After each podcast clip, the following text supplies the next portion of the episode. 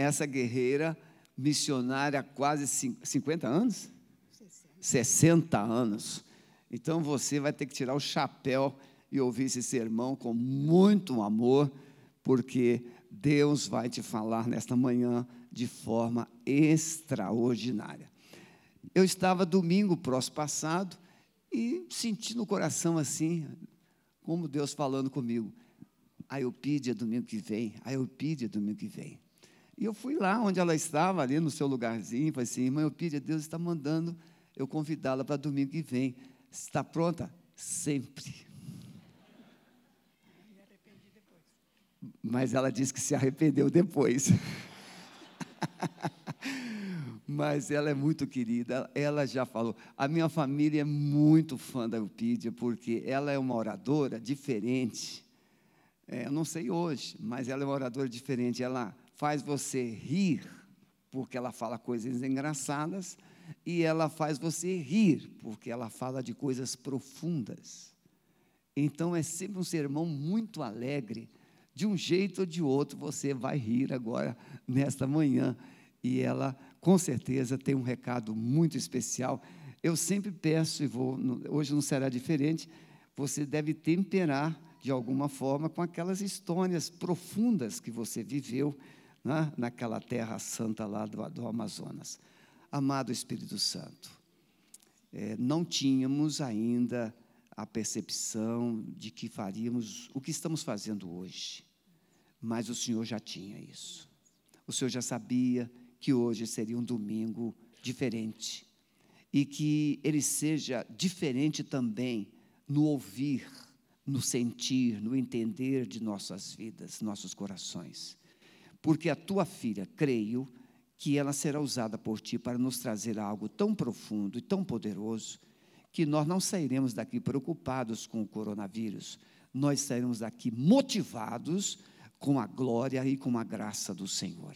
Por isso, use a tua filha com poder e autoridade em nome de Jesus. Pois é, eu me arrependi porque eu achei que era muita coisa para o meu caminhãozinho, né? ocupar o lugar aqui do pastor. Mas, como servo, nós não temos direito à escolha, temos que obedecer, né? Então, eu passei uma semana complicada. E hoje de manhã, cedinho, muita gente liga: ah, não saia de casa porque velho não pode sair. Graças a Deus não sou velha. Então, fiquei super feliz com, as, com os conselhos, né? Não saia, olha, eu estou em casa porque eu já tenho 60 anos e eu não posso me misturar, né? Então, essa mensagem não serve para mim, né?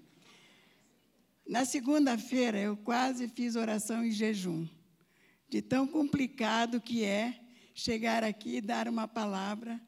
Eu estou acostumada a dar meus relatórios, né? Mas como agora sou aposentada, não tenho mais muito relatório para dar, né? Então tinha que dar uma mensagem. O pastor foi bem específico né, para dar uma mensagem. Na segunda-feira, folhei a minha Bíblia de, de fio a pavio, não achei nada. Né? Falei, puxa, está ruim o negócio para o meu lado mesmo. Né? E na terça-feira, eu comecei a sentir que Deus tinha alguma coisa especial para a igreja, primeiro para mim e depois para a igreja. E na quarta-feira, acho que a Ana ligou para mim, falei, Ana, estou quase morta aqui, porque eu estou procurando alguma coisa e não acho. Né? Eu sei que diante da, dos servos de Deus que ocupam esse lugar aqui, eu sou apenas uma formiguinha, né? Que se pisarem logo vai morrer. Então, na quinta-feira, Deus me deu uma mensagem tão preciosa, tão gostosa para mim, foi para mim mesmo. E o nome dessa mensagem é Na Caverna. Então vamos ver o que, é que Deus tem na caverna para nós, né? E é, é, a história de Davi, né? Então nós é a minha leitura hoje é só o Salmo 142, o versículo 7. Tira a minha alma da prisão, para que louve o teu nome, e os justos me, renderão, pois me fizeste bem. Conhecemos muito bem a vida de Davi, né? antes dele ser coroado rei, ele foi uma pessoa escolhida maravilhosamente, especialmente por Deus, né, para exercer um, um reinado, né? Mas antes dele ser coroado rei, Davi viveu uma vida muito tumultuada. Perseguido ali por Saul, todos os dias da sua vida, sem sossego, com medo. Eu não sei quantos aqui já sentiram medo, mas eu já senti muito medo na minha vida. Sabe qual foi meu maior medo, irmãos? De água. Então, sempre os pastores brincavam comigo, mas você é batista, como é que tem medo de água, né? Mas eu tenho um pavor de água. Eu morei quase 40 anos dentro de um rio e não aprendi a nadar de medo, né? Então, sempre a água me deu muito pavor, né? Então, eu fico pensando Davi com aquele medo horrível de ser de perseguição, não é? Muitas pessoas pensam, perguntam se eu tenho medo de morar sozinha.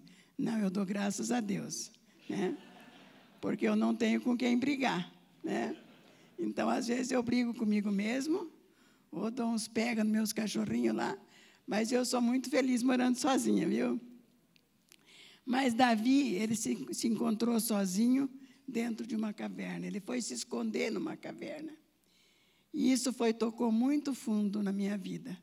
Porque quantas vezes, irmãos, nós entramos na caverna porque não queremos acertar as nossas contas, as nossas lutas, as nossas dúvidas, os nossos porquês, as nossas, como diz aqui que eu estou aprendendo agora, as nossas picuinhas, às vezes, com os nossos melhores amigos, né? Os pensamentos, ah, mas fulano é, eu não tenho nada a ver com isso, né? Nós não nos não sentimos responsável pelo nosso irmão. E nós ficamos muitas vezes dentro de uma caverna sem poder se mexer, né? E às vezes vamos para a igreja e somos uns santinhos, né? Mas dentro lá da nossa casa, do nosso ambiente, do nosso ambiente de trabalho, muitas vezes. Irmãos, como eu tive lutas com companheiras de trabalho. Às vezes eu ficava na caverna e ia me enfiando mais, mais e mais fundo da caverna né? porque eu não queria tratar os problemas. Quando Deus me ensinou que nós temos que dormir sem problemas espirituais, foi a coisa mais gostosa na minha vida. E Deus começou a usar as nossas vidas na tribo, porque a gente às vezes se desentendeu, ou uma falou a língua melhor que a outra, ciúmes porque uma fazia melhor do que a outra, e isso não vinha do Senhor. E a gente ia se enfiando mais e mais na caverna, né? E esquecíamos que tínhamos um Deus que era o dono do trabalho, que era o responsável pelo trabalho, e que se as nossas vidas não tivessem de acordo com a vontade dele, jamais alcançaríamos os perdidos para o Senhor. E a vida não muda na cidade, irmãos, é a mesma coisa. Mas o mais impressionante para mim, na vida de Davi, é que, apesar de todos os sofrimentos, de todas as lutas, de todas as dúvidas, eu acredito que Davi teve muitas dúvidas na, quanto a Deus. Né? Será que Deus está presente? Agora eu estou numa situação assim, fui escolhido para ser rei. Eu devia estar no palácio, mas eu estou numa caverna, escondido de Saul. Mas Deus aí muda a vida de Davi. Deus falou com Davi na caverna. Irmãos, Deus nos leva para a caverna, Deus nos leva por deserto, Deus nos leva por caminhos escuros, não porque Ele quer ver o nosso sofrimento, mas porque Ele quer ver o nosso arrependimento, a nossa atitude, a nossa, o nosso coração. Irmãos, o nosso coração é muito enganoso. Eu não sei o dos irmãos, mas o meu é. Né? É muito enganoso. Às vezes nós pensamos que estamos sendo grandes coisas, mas não somos nada diante de Deus. Somos todos iguais. Hoje de manhã, quando eu recebi aqueles telefonemas, não vá, você, os velhos não podem ir. Eu dei graças a Deus que eu não sou velha. Não me sinto uma velha. Às vezes até pode ser, né? Às vezes eu sou meio ranzinho, sabe? Mas eu dou graças a Deus pela vida que Deus me deu e pelos exemplos da palavra, né? Agora, tem uma caverna pior, que é a caverna, a caverna da, do, do, como é que se diz, a caverna do, da consciência, né?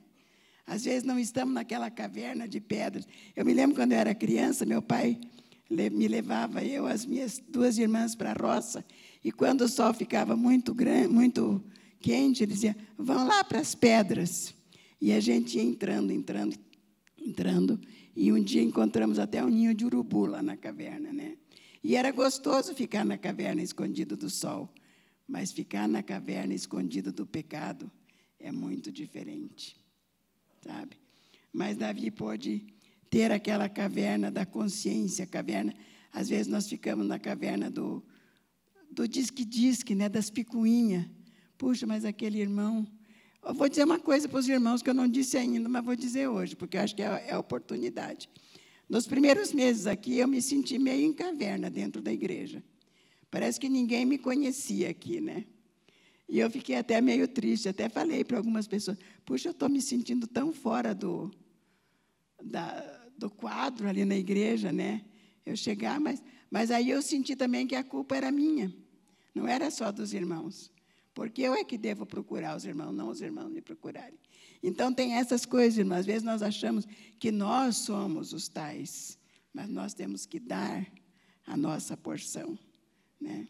Nós temos que nos doar, nós temos que conhecer. E tem sido muito bom os últimos, os últimos meses aqui. Eu comecei a conhecer alguns irmãos e estou me sentindo mais em casa.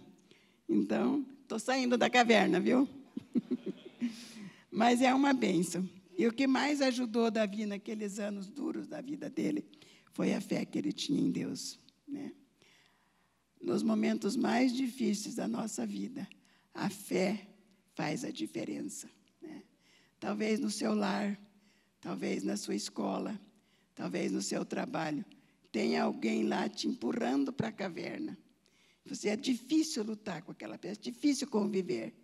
Mas Deus vem e diz: não, você está fora da caverna. Você está nos meus braços. Você é meu. Você não precisa viver essa vida de caverna. Podemos viver no ar livre, né? Viver com aquela com aquela esperança que o Senhor tem, que desde a juventude Deus cuidava de Davi, desde que Davi foi jovem lá nas ovelhas, cuidando das ovelhas do pai, cuidando das, dos afazeres antes de ser escolhido ele foi um escolhido. Né? Então devemos nos espelhar na vida de Davi, porque Davi foi um homem segundo o coração de Deus. Quando pensamos em todos os pecados, todos os erros de Davi, e ele ainda pode ser chamado homem segundo o coração de Deus. Que bênção, né, irmãos? E nós não somos diferentes. Somos homens e mulheres segundo o coração de Deus, se nós quisermos que Deus nos faça segundo o coração dele. Meu maior desejo, no fim da minha vida, não sei se está no fim, ou se está no começo, se está no meio, mas o meu maior desejo é conhecer o Senhor mais e mais. Né? E sabe que a gente tem uma grande vantagem morando sozinha, viu? A gente tem muito tempo para conversar com Deus, para reclamar de Deus. Eu, às vezes, brigo com Deus também, sabe? Quando as coisas não vêm meio de acordo com aquilo que eu estou esperando, eu fico meio chateada com ele. Mas eu digo isso para ele. E é tão bom sentir a presença de Deus vivendo, na, vivendo com a gente, suprindo as necessidades. Irmãos, eu sou tão grata a Deus. Eu nunca pensei que no fim da minha vida Deus tivesse me dado tantos privilégios, tantas coisas boas.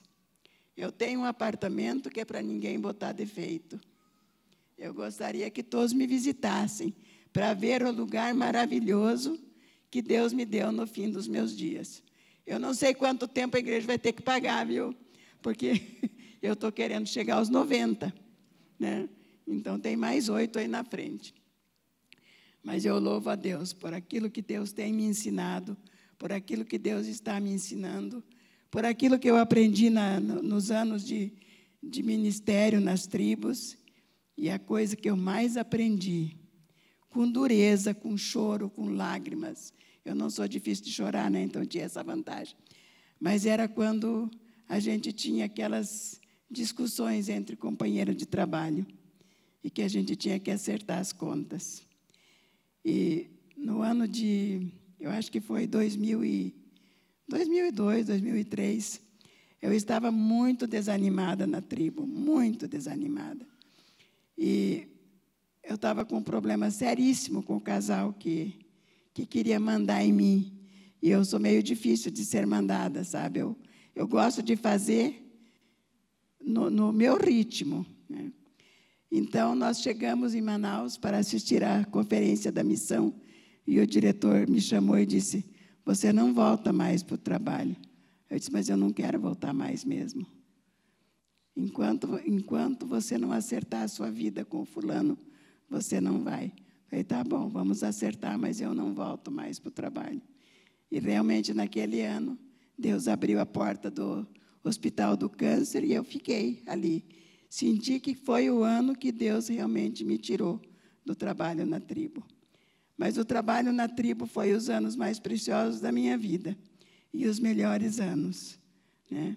Tinha experiências difíceis, tinha horas de lutas, tinha horas de agonia, tinha horas de caverna muito escura, caverna que quase fechava a porta, mas Deus nunca me deixou ficar na caverna sozinha. Quando Deus nos leva na caverna, Ele entra lá conosco, irmãos. Ele quer tratar a nossa vida. Deus não nos leva lá pelo mero prazer que Ele tem de nos ver sofrer. Ele nos leva lá porque Ele quer tratar com as nossas vidas. Tem aquele versículo, eu não lembro agora onde está, né? Eu te levei ao deserto para te falar ao coração. Como isso é bom, irmãos. Isso aí. Obrigada, pastor. Eu te levei ao deserto porque queria falar ao teu coração. Nada que Deus permite nas nossas vidas é em vão, tem um motivo. E o motivo maior, que Deus quer ser glorificado nas nossas vidas. Então, que hoje de manhã, eu quero ler o Salmo 142, que foi a minha mensagem de hoje. Eu espero que tenha chegado ao coração dos irmãos, como chegou no meu. Com a minha voz clamei ao Senhor, com a minha voz ao Senhor supliquei. Derramei a minha queixa perante a sua face, expus-lhe a minha angústia. Como é bom expor angústia, irmãos. Como é bom quando você está angustiado. Se ajoelha, eu ainda me ajoelho, graças a Deus. Eu ainda me ajoelho. Quando eu me sinto meio angustiado, meio sozinho, vou lá e eu me ajoelho e diz: Quando meu espírito estava angustiado em mim, então conheceste a minha vereda. No caminho em que eu andava, ocultaram um laço. Olhei para a minha direita e vi, mas não havia quem me conhecesse. Refúgio me faltou. Ninguém cuidou da minha alma. A ti, ó Senhor, clamei. Eu disse: Tu és o meu refúgio e a minha porção na terra dos viventes. Como a porção do Senhor é importante. Como me senti maravilhada quando estava, às vezes, naquele rio, tempestades, ondas de todo canto dentro daquele rio. O Senhor era o meu refúgio e a minha fortaleza. E ainda posso dizer a outra parte do versículo: socorro bem presente na angústia. Eu não tenho nada para reclamar do Senhor. Tudo que Ele tem feito na minha vida tem sido maravilhoso demais para uma pessoa como eu, que não mereço nada. Grande é o Senhor e muito digno de ser louvado.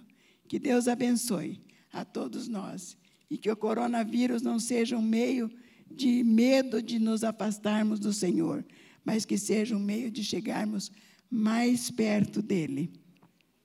E o último versículo. Atira a minha alma da prisão, para que eu louve o teu nome os justos me rodearão, pois me fizeste bem. Amém. Que Deus seja glorificado.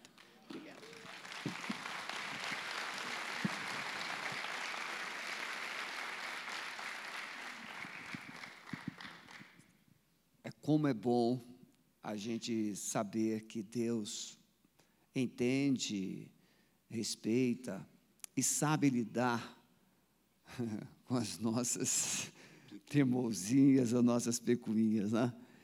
E como é bom a gente saber que uma mulher de 82 anos tem coragem de dizer publicamente seus limites, suas falhas, suas, seu temperamento ranzinza. Não é para qualquer um, não. Mas quem passa pela caverna, tira a máscara. Quem passa pela caverna, para de fingir. Quem passa pela caverna e sai dela, sai diferente. Não é verdade? Eu tenho algumas dificuldades quando eu ouço alguém dizer que Davi fugiu para se esconder na caverna. Porque na minha leitura, Davi não fugiu para se esconder na caverna, foi Deus que o levou para a caverna. Porque Davi entrou também na caverna para ser tratado por Deus e depois se tornou professor de feridos, médico de feridos. A irmã Eupídia passou pela sua caverna e hoje ela pode aqui, como pôde agora de manhã, nos ensinar como sair dela. Pessoas que têm essa idade, que vivem sozinhas, elas têm uma, uma musculatura diferente. E eu quero, antes de, de, de orar por ela, perguntar: tem alguém aqui hoje que veio se sentindo na caverna? Gostaria que você viesse aqui à frente.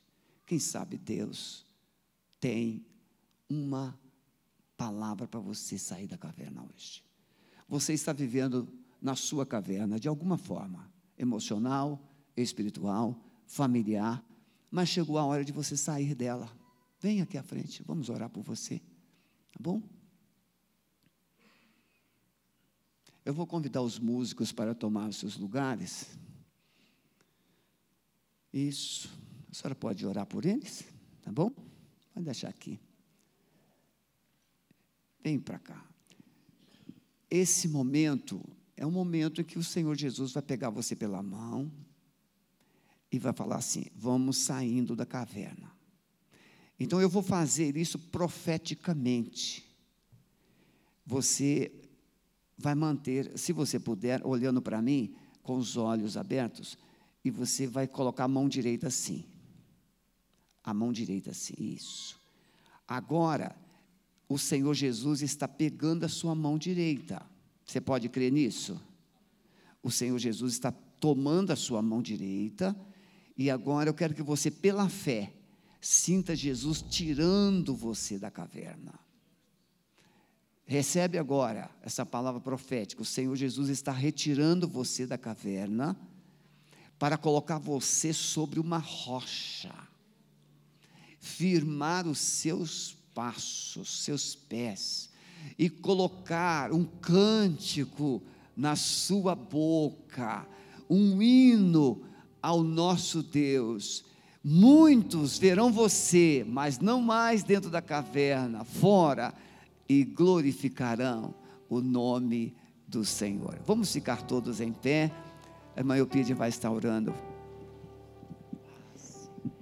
Amado Deus e Pai, Senhor da glória, Rei dos reis, Senhor eterno, nesta manhã tão preciosa na tua casa, Aleluia.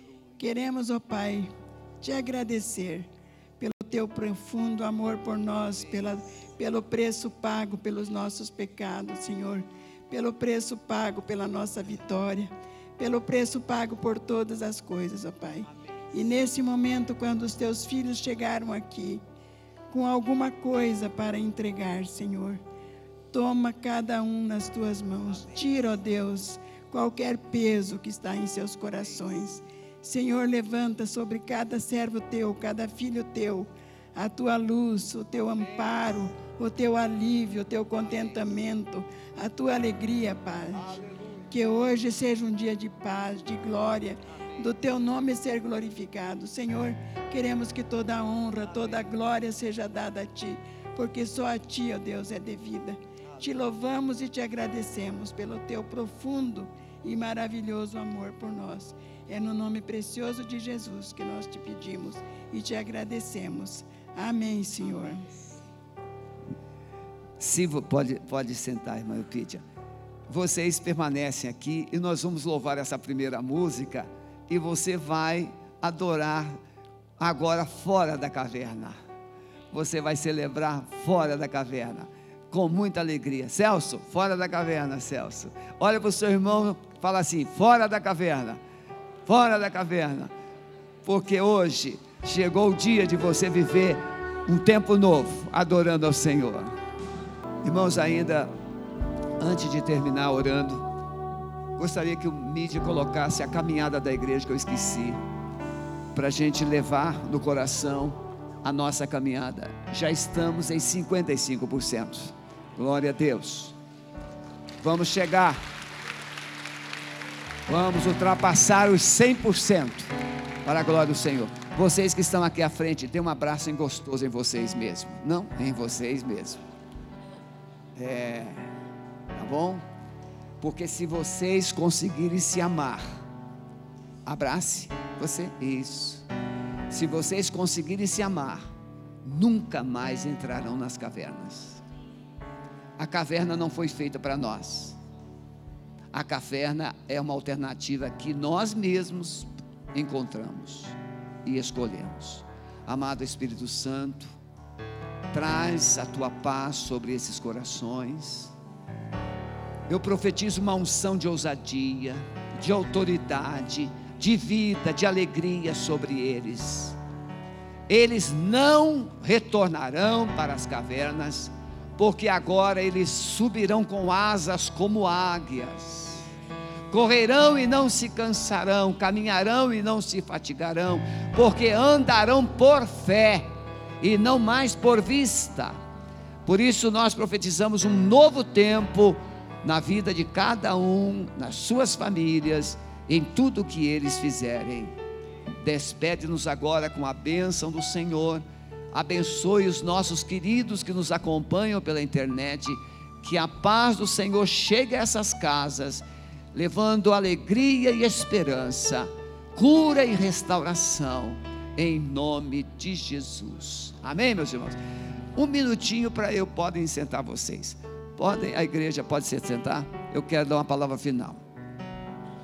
Irmãos, essa semana nós estivemos no Parque Barigui, tivemos duas experiências bem legais, bem tremendas. Eu cheguei lá para tomar água de coco e sentei do lado de um senhor, um promotor, 80 anos. Ele mesmo olhou para mim e disse: Quantos anos você tem? Eu disse: 65, caminhando para 66. Ele disse: Eu 80 anos. Olha como é que eu estou inteirão. Assim, todo lado da pessoa certa. Me vi olhando para o meu pai. Meu pai era assim. Meu pai tinha uma autoestima exagerada. Eu não sei para que eu puxei. Né? Meu pai sentava do lado de pessoas idosas e logo, logo falava assim: Quantos anos vocês dão para mim? E a pessoa falava: Dez anos menos. Ele falava assim: 75. E ele queria dizer: Estou ainda jovem. Né? E aquele, o, o meu amigo, falou isso. E ali fomos conversando, conversando. E eu com, compartilhei com ele o meu testemunho. Aquele homem começou a chorar, não conseguia mais falar. E eu disse para ele: Fulano, Agora eu sei por que, que Deus mandou eu sentar do seu lado. Porque Ele tem um plano na sua vida. Ele te ama muito. Aí ele chorou mais. Eu perguntei: Você gostaria de fazer uma oração agora, entregando a sua vida a Jesus? Ele disse: Sim, eu quero. Até aí ele não sabia que eu era pastor. Aí eu fiz a oração com ele, ele confessou a Jesus. E disse: Eu gostaria de convidar você para conhecer a nossa igreja ali do Bigorrilho. Aí ele diz assim: Ah, eu já conversei com um pastor de lá. Tem uns três, quatro anos aqui mesmo. Eu conversei com assim: Sou eu. Nós conversamos aqui três, quatro anos atrás. Aí a Luciana falou assim: É, seu Fulano, é ele mesmo. Ele falou assim: É porque eu tinha os cabelos mais pretos, aquele, né? agora está mais branco. E ali, meus irmãos, uma experiência maravilhosa. Aquele homem entregando a sua vida a Jesus. Porque o que é que um homem que foi tudo isso, pode ser nas mãos de Deus, testemunhando de Jesus. E aí fui terminar a minha corrida, quando fui fazer o alongamento para vir embora, vi um outro que sempre corre lá, um mulatão, e ele, eu falei assim, e aí? Ele falou assim, ah, eu estou meio sumido, que agora eu estou voltando, eu operei os dois joelhos. E eu falei assim, fulano, chamei ele pelo nome, você gostaria que eu orasse por você? Para Jesus, aí ele falou, a minha cartilagem está zero, não tem nada de cartilagem. Eu falei assim, mas Jesus pode restaurar a sua cartilagem. Posso orar? Ele falou assim: não, não, é porque eu não acredito, eu sou ateu. Aí o Espírito Santo, em vez de deixar o abatido, falou assim: cresça. Eu falei assim, mas Fulano, eu posso crer por você. Se você deixar eu orar, eu creio por você. E ele disse: pode orar. E eu orei. Senhor Jesus, faz uma cartilagem nova para que ele saia nesse parque todinho, dizendo que o Senhor é Deus. E orei. Ontem eu fui lá naquela expectativa de reencontrá-lo. Ele não apareceu. E eu creio que ele não apareceu porque ele tem envergonhado, porque ele foi curado. Ele viu que a dor, porque eu profetizei, Senhor, essa dor nunca mais vai voltar. Eu creio que a dor não voltou eu creio que a cartilagem voltou e ele vai vencer essa dificuldade para confessar que Jesus é o Senhor. Então é com essa palavra que eu dispenso vocês. A crise está lá fora, mas a resposta está aqui dentro. A crise está lá fora, mas a Deus tem a solução através da igreja. Vamos parar de murmurar, vamos parar de lamentar e vamos levantar as cabeças e vamos anunciar que há esperança, que dias melhores virão. A Itália está tendo a sua chance de se converter. A China está tendo a sua chance de conhecer a Jesus mais. O mundo todo só fala nessa situação, nessa epidemia ou pandemia. O mundo todo, mas o mundo todo precisa parar e olhar para cima e saber de onde virá o socorro. O meu socorro vem do Senhor, que fez os céus e a terra. Que Deus vos abençoe. Vão na paz e tenham um bom domingo e uma boa semana, em nome de Jesus.